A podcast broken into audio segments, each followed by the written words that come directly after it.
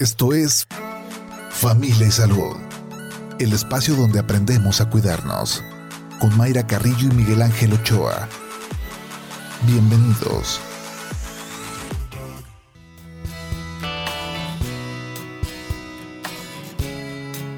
Muy bien, buenos días. Pues empezamos este programa que es el, el último del año de Familia y Salud. Bienvenidos. Estamos este, a 16 de diciembre.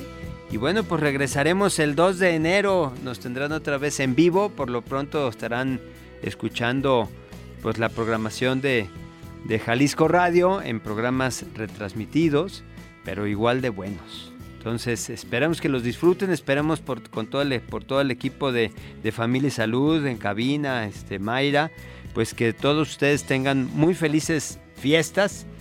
Y, este, y bueno, vamos a dar inicio, tenemos el gusto de tener a Gaby Porras, ella es psicóloga, eh, ya la han escuchado en algunos de nuestros programas y nos ha aportado muchas cosas interesantes con respecto a, pues, a aspectos de, de la vida diaria, yo digo, este, eh, técnicamente de la psicología, pero pues yo creo que sí son de la, de la vida diaria, ¿no? Son herramientas para vivir mejor. ¿Cómo estás, Gaby? Bienvenida. Muy bien, lo veo muy contento, doctor. Sí, fíjate que, que no estoy tan contento. Ah, ok, ok.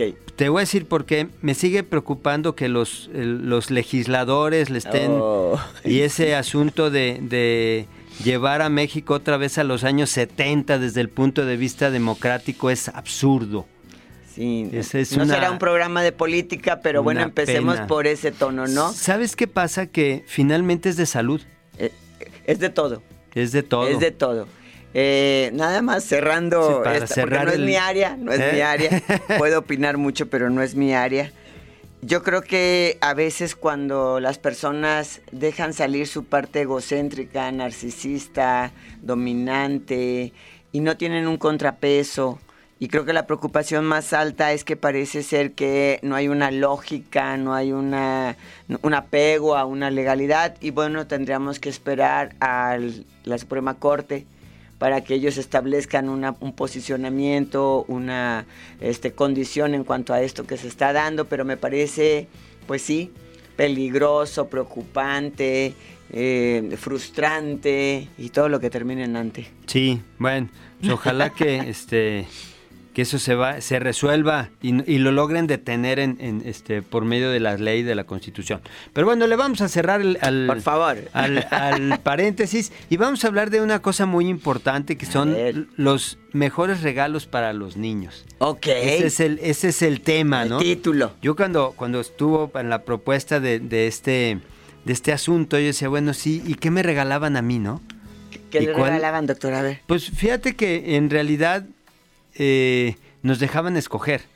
Entonces eso era una ventaja, ¿no? Porque pues escogías, te decían, ¿sabes qué? Hay tanto, escoge, ¿no? Y eso pues era una, est- estaba muy padre, ¿no? Teníamos una mecánica en la, en la familia como somos de Chihuahua. Íbamos al, al- de vacaciones en Navidad normalmente a, a Chihuahua. A regresar a la familia, ¿no? a la familia y este y una de las cuestiones que se hacía generalmente porque las cosas duraban más cuando se compraban en Gringolandia ahora ya yo creo que México muy igual. la calidad es muy buena pero bueno el, el brete era ir a Gringolandia y este y allá se llevaba incluso allá nos llegaba el niño Dios y esas Va, cosas ¿no? padrísimo. entonces este en el hotel ¿eh? y toda la cosa, Claro, claro. ¿Cómo se adaptaban organizado. los papás, no? Y además qué versátil este niño Dios y Santa Claus que en todos Uy, lados nos sí, encontraba. ent- Así es. Y, y bueno, pues eh, es una cuestión a veces eh, muy importante porque los papás regalamos más bien lo que queremos más que lo que quiere el niño, creo. Claro. Yo creo que deberíamos de empezar y, y- y creo que a lo mejor pudiera cuestionar algunas de las cosas que los padres de familia establecen o creen o consideran. Eh, la etimología o el término, la definición de un regalo es una dádiva gratuita. O sea, te la, estoy, te la estoy otorgando, te lo estoy donando. Entonces no estoy- cuesta, no te cuesta, al que lo recibe Al que no lo recibe cuesta. no le cuesta en ningún sentido. Ok. O sea, si es mi cumpleaños, las personas desean regalarme un presente y no me piden nada a cambio por ese presente. Creo que cuando establecemos y entiendo que es un mecanismo y entiendo que es una estrategia. Cuando establecemos que para que te traiga algo o para que te amanezca algo o para que te llegue algo, tú debiste haberte portado bien. Creo que entraríamos de forma implícita, tal vez no concreta, no tácita, no, no directa, en una estrategia como de soborno, de condicionamiento. Entonces, me parece que en el fondo deberíamos de analizarlo. E, este parafraseo de pórtate bien, porque te están viendo para que te llegue algo bien, para que, te, para que tengas derecho a algo. Claro, es entonces entra aquel, esta frase de que te van a traer un carbón, ¿no? Ah, claro, claro. Sí, está, ahorita que lo decías, yo dije, bueno, sí, y, y hay eso de que el malportado le tocaba un carbón. No, y ahora dicen los niños, pues qué bueno, y hacemos carnita asada, ¿no? Con pues el carbón, entonces no estamos en ningún problema, ¿verdad? En esta resiliencia de estos niños, ¿no? En esta adaptabilidad de estos niños. E, es como una, yo creo que lo que sí deberíamos de construir alrededor es la fantasía es la alegría de recibir un presente, es el gusto de saberme a la mejor presente, visto para, considerado para alguien. Yo creo que eso sí debería de darse, porque piénsalo en el mundo de adultos. O sea, cuando alguien llega y te llega con un presente, pues ya desde ahí tú te sientes, ay, qué lindo detalle. Claro. O sea, no le vas a voltear a ver, digo, espero, la cantidad del regalo. Claro. O la, le calidad, la calidad del regalo. Volteas a ver el tiempo dedicado al regalo. O sea, la, intencionalidad. La intención, el hecho de que estaba en tu mente. Estuve en tu mente, que te paraste ese lugar en el que llegaste y me trajiste lo que me hayas querido traer una tacita, el, dulce, una bolsa, lo que me hayas querido traer, ¿no? Entonces, creo que en el fondo deberíamos de regresar a eso. No, mm, no estuviera yo tan de acuerdo que al que le fue muy bien, porque a veces ni siquiera está equitativo, o sea, ni siquiera se compara. A lo mejor el niño que tiene menos capacidad, sus padres menos capacidad económica, realmente tiene un mejor comportamiento que el que tal vez tenga más recursos económicos y a la hora que le llegan los presentes, pues son equitativos a la capacidad económica. Claro, nada tiene que ver con, con el, con las, digamos, el, el resultado de una de un comportamiento. Pues, Ajá.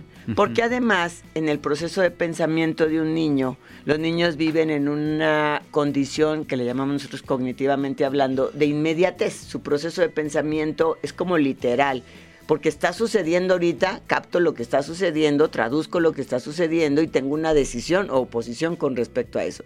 Pero no puedo traerme a la memoria lo que hice en febrero, lo que hice en abril, lo que... no, bueno.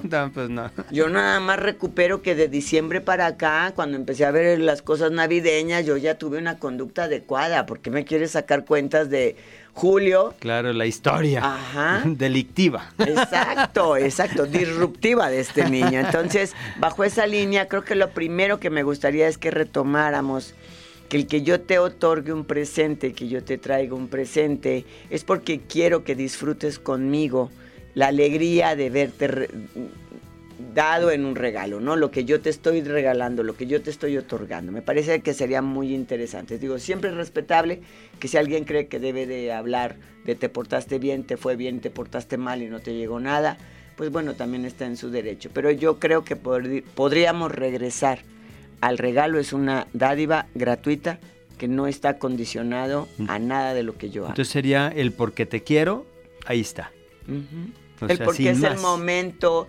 Hace rato hablabas del trabajo como una necesidad social, como, como algo establecido. Pues yo diría que la época navideña, pues también es un proceso comercial. ¿no? Digo, pues hay un momento en el que hacemos esto. Es como el cumpleaños.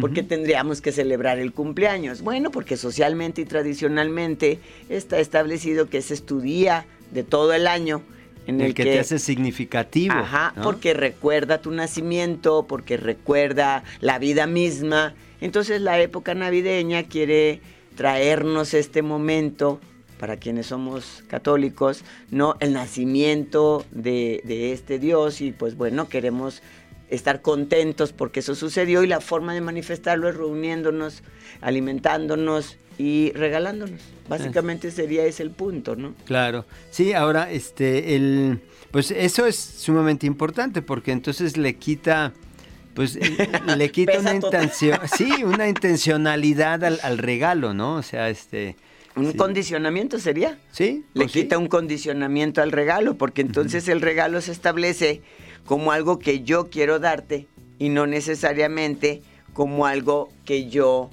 quiero condicionarte. Claro, o sea, la siguiente vez si no te portas este, adecuadamente no te va a tocar, ¿no? Imagínate. perdón, no digo. Eh, sí, eh, imaginemos por ejemplo este niño que está en una relación de padres, ¿no? Que se gritan, que se tratan mal, que no son amables entre ellos, de conflicto de pareja. Y en diciembre a él le llega presente porque se portó bien. Pero al papá que le gritaba a la mamá también le dieron un regalo. Y a la mamá que era súper, eh, este, a lo mejor em, intolerante, también le dieron un regalo. Dime dónde está la lógica de que solo a los que se portan bien les dan regalo. Claro, sí, le, no, hay una congruencia de, de, esa de esa intencionalidad de, de, condicionar un regalo, ¿no? Sí, bueno, deja de ser regalo. Este, es un soborno. Así es, sí.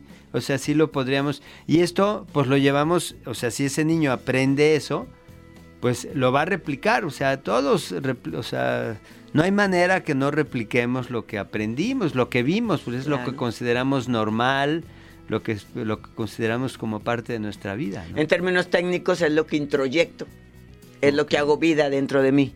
O sea, esto que cotidianamente yo recibo, estos mensajes que yo recibo, pues después de un tiempo se vuelven vida en mí. Y entiendo que el mundo así es. Ahorita que tú compartías que como que iban y escogían, eh, yo cuando mis hijos eran pequeños, establecía un montón, ¿no? Y entonces ellos iban a buscar para ponerle en la cartita al niño Dios las cosas que llegaban a ese monto. Y entonces luego les quedaban remanentes y entre ellos se ponían de acuerdo, oye, con los estos que te quedaron a ti y estos que te quedaron a ti, hay que pedir este, porque ahí cabe. Y Ay, mira, pues muy bien, era muy interesante, porque además era administrativamente, pero además era colaborativamente, porque además uno decía, se llevan cuatro años, la verdad es que el mayor era el que le daba las instrucciones, uno decía, yo voy a pedir estos y tú pides estos y, entonces, tenemos la serie completa. Eh, tenemos Kimosabi, ¿verdad? bueno, era una negociación que es parte de lo que... tenían. Claro, sí, sí, sí, sí. El mayor era el que se las llevaba. Sí, sin embargo, esa, esa manera de, empezar a, negociar tus, tus, necesidades, porque bueno, era la necesidad probablemente del mayor, y negociaba con el pequeño y le vendía la idea, ¿no? Claro, y la otra se la compraba, y eran felices jugando juntos. Claro, aceptaban finalmente. Porque el otro asumía, ah, pues esto era lo que íbamos a hacer y él muy contenta haciendo lo que el otro le decía. Ah, pues eso está padre. Oye, entonces es, bueno, una muy importante y yo creo que, vale la pena que sí reconsideremos esa, esa cuestión, ¿no? O sea, te doy porque, porque te quiero dar, ¿no? No porque... te voy a mandar es para este, doblarte la manita y, y, que hagas lo que yo quiero, ¿no? Fíjate que esto me, me lleva también a pensar cuando pues ya ves, los doctores estamos vestidos de blanco, ¿no? Con la bata famosa. Ah, ya sé para dónde me lleva, sí, este, adelante. De repente empezaba el niño a comportarse de una manera que la familia consideraba que no debería de ser. Y entonces decían, volteaban con el doctor y decía, doctor, ¿verdad que usted lo va a inyectar si no se porta bien? Yo le decía, no, no, no me metan en sus broncas. Si usted quiere que el niño se comporte de una manera diferente, dígale, pero yo no inyecto por andar, este... Y es un poco eso, ¿no? Oye, y luego cuando lo tengo que llevar a que le pongan una vacuna, cuando lo tengo que llevar a, que le den un tratamiento, pues el señor de blanco pues no se vuelve claro, igual que con la policía. Ve ah, al policía, el policía te está viendo y te va a llevar. No, bueno. Pues está tremendo, ¿no? Claro, es parte de, este asunto. Ahora, este Gaby, ¿qué pasa con el yo recuerdo, bueno, yo jugué muchísimo con pistolas. Ah, sí. Sí, o sea, ese, perdón, este, yo este, me tocó jugar bastante con pistolas, escogerlas, este, ¿no? Este... Y además esas criminales que luego le metías a la papa y salía el, el ah, tiro y te pegaba bien Claro que teníamos reglas, o sea, nosotros tuvimos este, eh, rifles de municiones, Sí, Ah, y de había- de de veras, De, de- veras, sí, ajá. sí. Y este, o de que tenían gas, de que salían con, con un tanquecito de gas. Y, y había reglas muy estrictas en, en- en la casa, ¿no? O sea, no se podían tirar, este, evidentemente. No a la cara, no a las o sea, personas. Pero este. Pero luego hubo un, un- ya Un movimiento. un movimiento anti este Objetos bélicos. Sí, ¿no? Y, y bueno, tenían su sentido. Sin embargo, yo digo, bueno, yo ahorita, yo ahorita no, no soy, digo, me gustan las armas y no tengo ninguna, evidentemente, porque este. es pues todo no. un problema, es todo un show. Sí, es todo un- una. Pero también el, el, digamos, ese sentido del, de, de la, del regalo, el objetivo, también tiene que ver, ¿no? O sea, ¿cómo, cómo qué, nos puedes aportar al respecto? Fíjate, pasando este punto, que solamente queremos hacer la reflexión de que no necesitamos psicotizar a un niño diciéndole que no le van a traer nada y que si sigue así no le va a recibir nada y que el niño, el niño Dios o Santa Claus lo están viendo y no le van a dar nada, etcétera. Brincando de ahí, efectivamente sí hay reglas para el regalo, ¿no? Y siempre se habla de estas cuatro reglas para el regalo. Entonces, yo ahorita contesto el asunto de la violencia o de eh, si es cierto que se genera un espíritu violento por jugar con pistolas. Se supone que tú deberías de tener como meta en estos regalos que tú les das a los niños o que les llegan a los niños, sería interesante regalar algo para usar. O sea, algo en el que yo no sea usado por el juego. Por ejemplo, le prendo al juego y el juego solo empieza a dar vueltas y yo nomás lo estoy viendo. No, entonces algo para usar, algo en el que yo participe con el juego. Algo para leer, me encantará que regalemos libros, este, que regalemos en este para usar, pues colores, a la mejor plastilinas, a la mejor bloques, o sea, algo en el que yo participe con el juego. Algo para leer, que siempre será la invitación al trabajo de la lectura. Algo que realmente necesite. Cuando uno regala a un adulto, generalmente observa qué ha dicho que le gusta, eh, observa cuáles son sus intereses, este, observa cómo, a- en qué le divierte y entonces yo regalo algo que realmente necesite. Ah, pues si a lo mejor veo que necesita zapatos, pues a lo mejor le regalo esos zapatos. Claro que estamos hablando de un niño. Y finalmente, el cuar- la cuarta regla de este regalo sería algo que verdaderamente el niño desea. O sea, que verdaderamente a él le llama la atención. No, por ejemplo, ahorita hay unas pistolas, hablando de estas pistolas, de como eh, tiros de hula espuma. Es que no sí. quiero decir la marca. No, pero que son muy socorridas de los niños y que cada vez hay de más invariantes, ¿no? Sí, sí, hay unas metralletas. Ándale, sí. La realidad, inclusive pistolas de agua, ¿no? También. La realidad es que nosotros vamos a regalar algo que el niño pueda usar, algo que se pueda leer o que sea para leer, algo que realmente necesite. A lo mejor me doy cuenta que le hace falta mayor enfoque de la atención, pues le regalo un juguete en el que entrene la atención. Eh, creo que le hace falta como asociar, como, como tener lógica. Ah, pues le regalo un juguete que le asocio, que le abone a la lógica. Y algo que él desee.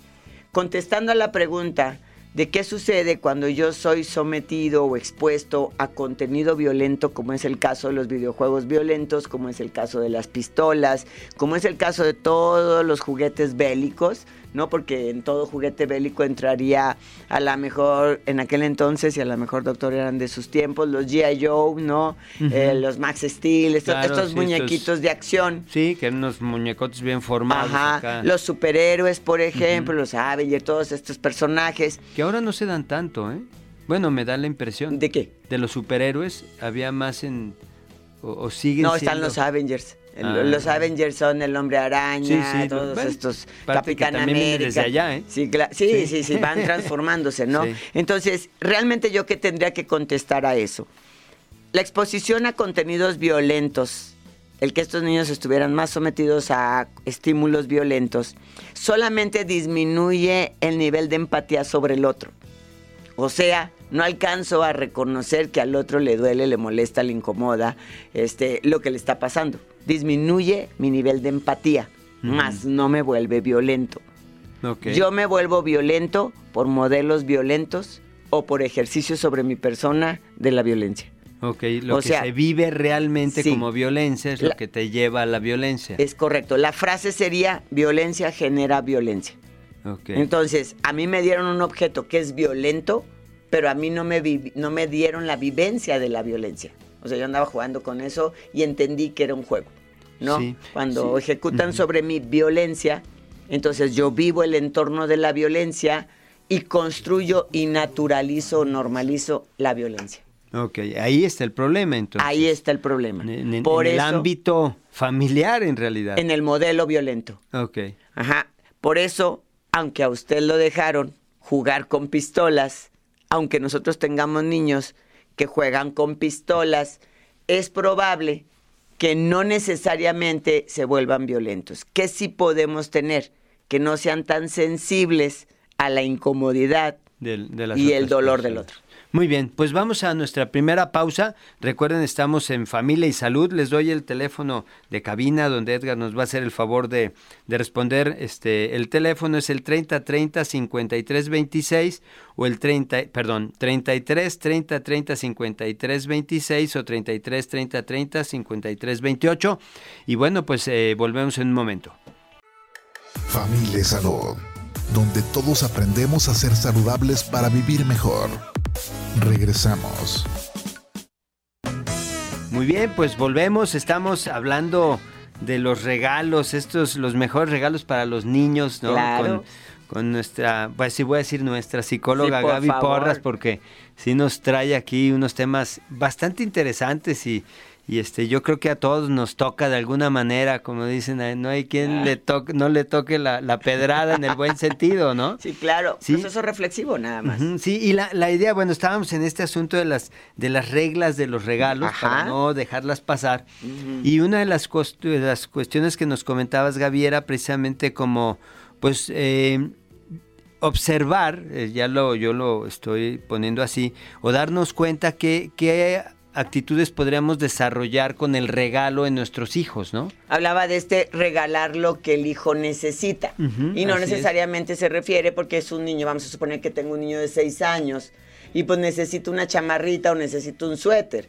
Pues a él en términos de practicidad, pues eso tal vez no le parezca un regalo, eso más bien parece que es el regalo tuyo porque pues tú eres el que tiene que comprármela. claro, que, que eso nos sucedía, bueno, en mi casa, su casa, con los Santos Reyes, ¿no? Ajá. Los Santos Reyes siempre nos regalaban o los pantalones, o los calcetines, o los que, etcétera, ¿no? Oye, tú era, era una familia muy generosa, era un Santa Claus y un niño Dios muy generoso. Sí, es que... Una vez que crecíamos nosotros y nos volvíamos grandes, ya te tocaba de ese rubro de regalos. Ah, claro, no, no, bueno, ya ese, eso era evidente, ¿no? Pero, pero digamos, en la etapa donde está el chaparro con la ilusión de recibir un regalo, ¿no?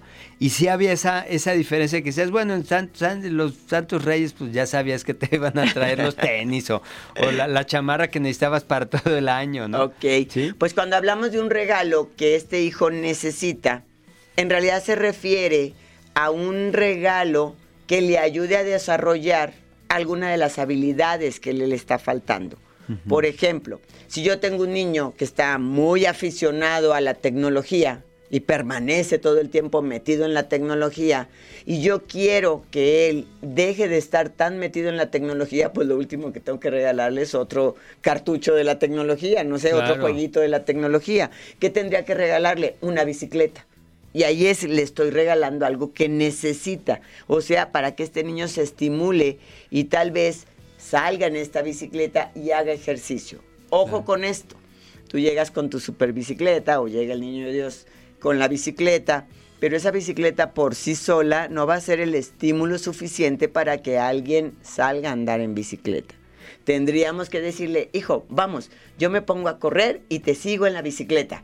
O vente, yo ya compré también una para mí, o yo ya tengo una para mí y yo te sigo en la bicicleta. O sea, debe de haber un acompañamiento. O por ejemplo, veo un niño que es distraído y entonces te voy a regalar este rompecabezas que te hace que enfoques la atención, que veas cuál es la pieza que falta, que termines. Eso es regalarle algo que necesita. y, y para que yo sepa que necesita, entraría en la idea que nos decías, doctor. Necesito voltear a verte. Necesito observarte. Necesito conocerte. Pues qué padre, ¿no? O sea, es una, si tomamos en ese sentido lo, que nos estás diciendo, pues es una oportunidad real de poder voltear a ver qué, cómo es nuestro hijo, ¿no? Sí. ¿Cómo son? O sea... Yo compartía en el corte, que, que seguíamos dialogando sobre el tema, que hoy yo creo que los padres de familia, estas nuevas generaciones de padres, por lo menos las que a mí me toca interactuar con ellas, no es que no les interese la educación de su hijo, creo que hasta tienen un poco más de interés en cuanto a interés. Yo creo que lo que podríamos etiquetar a estas nuevas generaciones de padres es que están distraídos, distraídos en sus necesidades, distraídos en sus cuestionamientos, distraídos en su relación, distraídos en su trabajo, distraídos en la tecnología, ¿no? Y entonces esto hace que pareciera que cohabiten los niños y sus padres. Sí, son ahí roomies. Ajá, no hay un, a veces, en algunas de las ocasiones, una verdadera observación. Y entonces quien hace la observación en la escuela, quien le reporta, oiga, su niño es distraído, oiga, su niño no tiene buena motricidad, oiga, su niño no sigue instrucciones, cuando se supone que yo debería de haberlo captado, porque yo tengo una interacción con él. Claro. Sí, ahora ahí caeríamos en otro asunto en donde como mi niño no tiene nada y este, hasta se enojan con los maestros. Aquí conmigo no sucede, aquí conmigo no me pasa. Y entonces yo les digo, claro que contigo no va a pasar, porque posiblemente tú le resuelves, porque posiblemente tú no, has, tú no tienes actividades en donde él tenga que enfocar la atención, porque posiblemente tú no lo pones a hacer un trabajo continuado como la escuela te lo está solicitando. Claro. Pero eso no quiere decir que no suceda. Que no suceda. Claro, entonces este, pues bueno, está esta parte que digo yo le, como la ganancia, ¿no? además de que le va, le estoy dando algo que a, mi hijo o a mi hija porque quiero dárselo, que ya quedamos que no tiene que estar condicionado, ¿sí? puedo aprender alrededor de ese acto a observar, o sea, qué, qué es lo que que dentro de sus capacidades, ¿qué, me interesaría como papá que desarrollara, no? Sí, ahorita con esto que nos estás diciendo, doctor, me viene a la mente una expresión que tiene una de mis nueras sobre los regalos que yo le doy a mi nietecito. Y me dice ella, que ahorita lo estoy reflexionando, y me dice, ay, dice, a usted siempre le atina el regalo porque resulta que al niño le parece muy divertido, que al niño le parece muy como sorprendente y en realidad ni siquiera es un regalo costoso. Es a lo mejor un libro de las máquinas poderosas, es a lo mejor un libro de los mejores deportistas del fútbol. Tengo un nietecito que le gusta y le fascina el fútbol y lo encontré, lo vi, ah, me lo compro y me lo este, llevo. Y entonces es, es cierto, es este observar o sea, yo te veo que a ti te gusta armar bloques, pues te regalo algo que sea de bloques. Entonces, totalmente de acuerdo con que en la medida que yo te miro y te observo, detecto tu necesidad, puedo regalarte algo que necesites. Claro, ahora fíjate que ahorita que lo, dices, hablábamos de los padres distraídos, que no quiere decir que no los quieran, pero el rol de los abuelos, yo creo que es, es otro rol y les permite, sí, ups, ¿verdad? O sea, les permite estar en otro, en otro nivel de, de, relación con los chaparritos, ¿no? Sí, yo la verdad es que ahora que soy una abuela, tengo tres nietos, y que estos han ido creciendo, porque cuando eres abuela de un bebecito, pues es como volver a recordar tu propia maternidad, en el caso mío que soy una mujer, ¿no? Pero ahora que los veo crecer, sí hay una relación diferente, sobre todo porque no soy una abuela de crianza, importante para si tenemos abuelos en la crianza. ¿Qué es esto? Una abuela de crianza, un abuelo de crianza es aquel que participa en la vida diaria de este niño más de cuatro días a la semana. O sea, si tenemos una mamá que vive junto con, su con sus padres, ¿no? Estos, estas familias integradas que le llaman, ¿no? Esta mamá regresó a casa o nunca salió de casa o los papás nunca han salido de casa y están en la casa de los abuelos. Ese es un abuelo de crianza y ese no se puede permitir ser a lo mejor en este abuelo que estamos hablando. Claro. Porque entonces... tiene un, papel de, de, formador. autoridad. De, autoridad. De autoridad y de formador. Sobre todo de formador. Porque yo también soy una autoridad, aunque no esté formando ah, la personalidad de este niño. Entonces, eso es importante porque luego hay un boicot Acuérdate que cuando la, el padre regresa a su propia casa, estamos hablando de la madre, nos vamos a quedar con la madre. La madre regresa a la casa de sus padres, relativamente se vuelve la hermana mayor de su propio hijo. ¿Por qué? Porque ahí hay máximas autoridades. Claro. Tú como eres abuelo. No, no soy ah, abuelo. Tú como futuro abuelo, por ahí los hijos se animan porque hoy hay pensamientos diferentes. Tú como futuro abuelo siempre vas a ser la máxima autoridad de tu propia casa.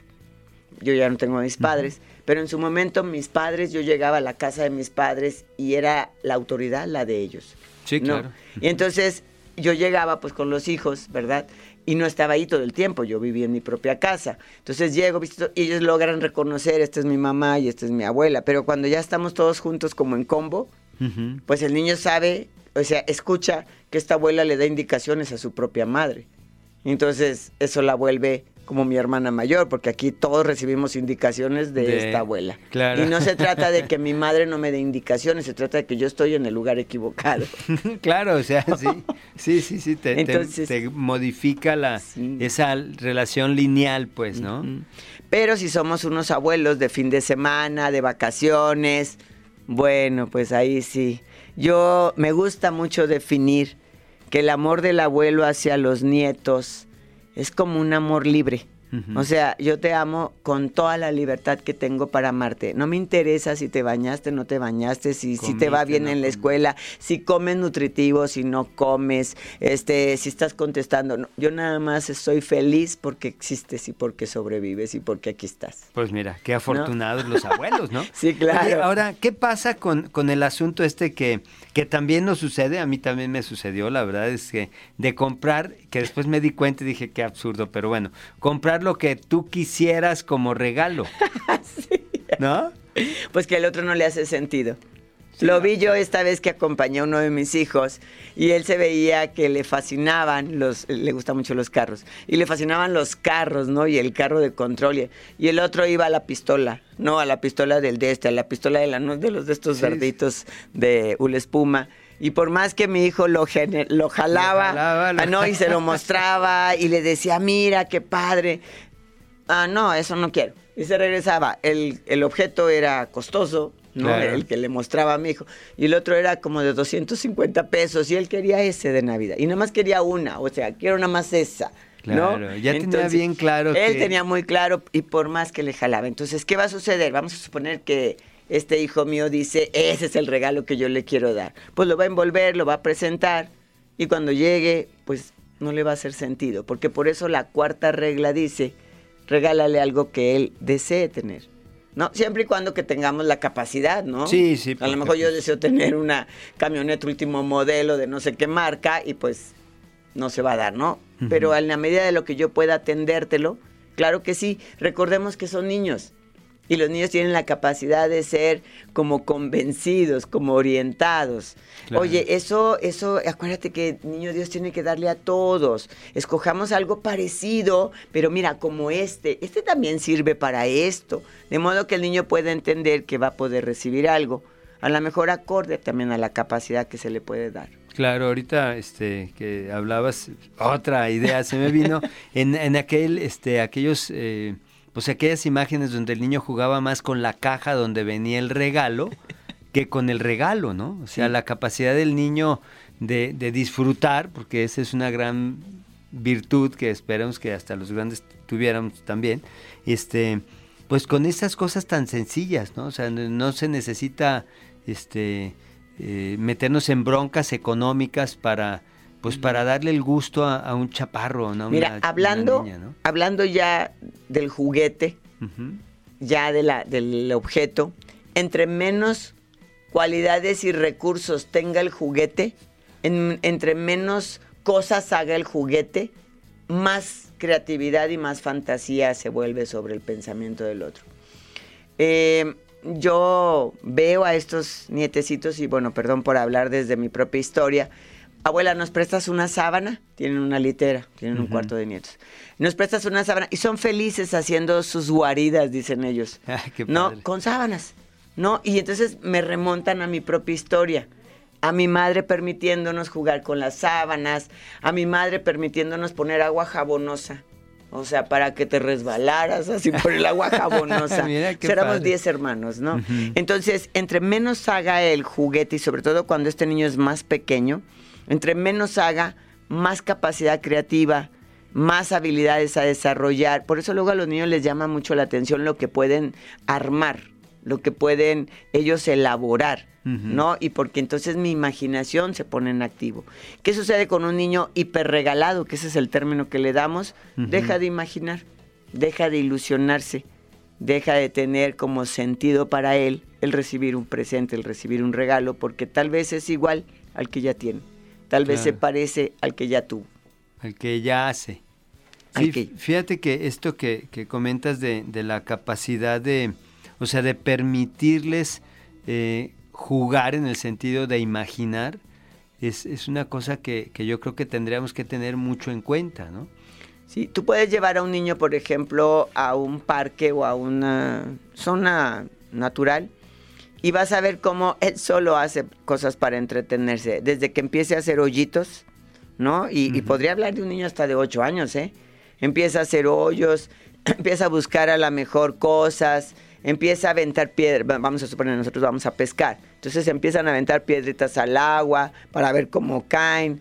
Entonces al final es como permitirle a los niños la experiencia de explorar otra cosa. Claro que si este niño estaba metido a la tecnología y lo sacas de la tecnología, pues al principio le va a costar trabajo porque realmente mi cerebro no está entrenado a hacer otra cosa más que lo que el aparato me oferta.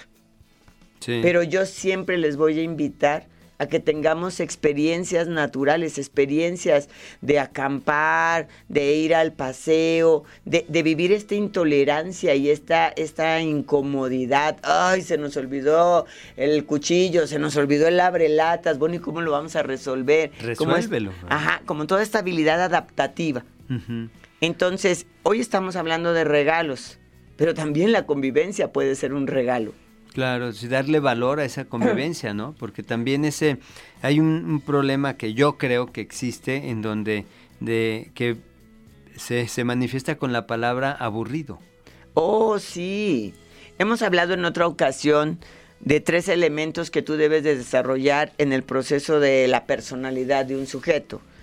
Es postergar la gratificación, o sea, no todo me lo van a dar rápido, pronto, inmediatamente postergar la gratificación, esperar turno, ¿no?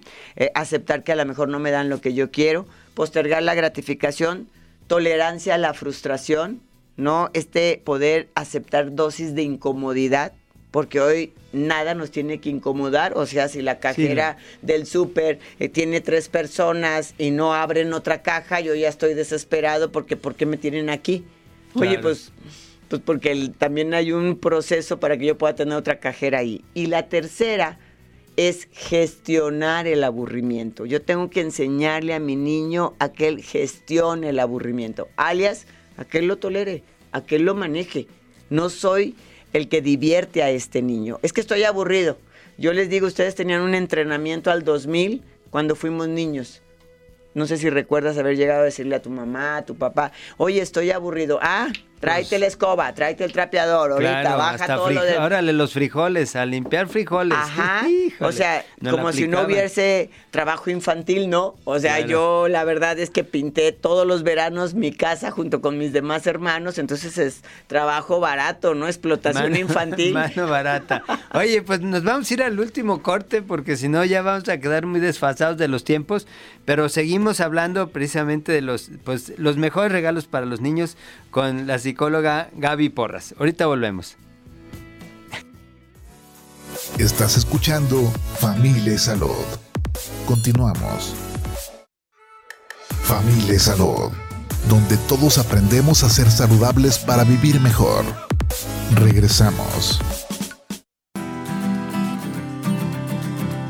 Aprovecha los fines de semana para convivir en familia Pasar tiempo con tus seres queridos ayuda a reforzar los vínculos afectivos, creando relaciones fuertes que durarán para toda la vida. Dedica tiempo libre a tradiciones familiares, jugar juegos de mesa, cocinar recetas que han pasado de generación en generación, contar anécdotas y vivir nuevas experiencias. Un núcleo familiar sano es fundamental para la salud individual.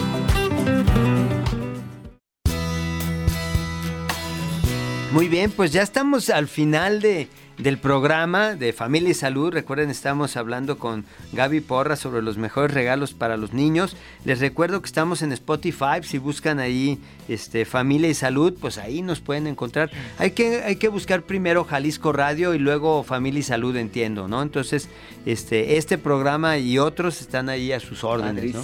Y bueno, Gaby, pues nos quedan este, unos minutillos ya nada más. Este, se nos fue el, asunto, pero pues... Eh, ¿Qué, más quisieras poner entre los micrófonos? Yo creo que al final es la oportunidad también de acercarnos. Eh, creo que el principal enfoque o el principal interés de estas fechas es como desacelerar nuestro ritmo. Digo, me encantará que todos tengan ese espacio en donde puedan entrar en contacto con la familia, que puedan a lo mejor limar asperezas, que puedan a lo mejor tener estos espacios de encuentro.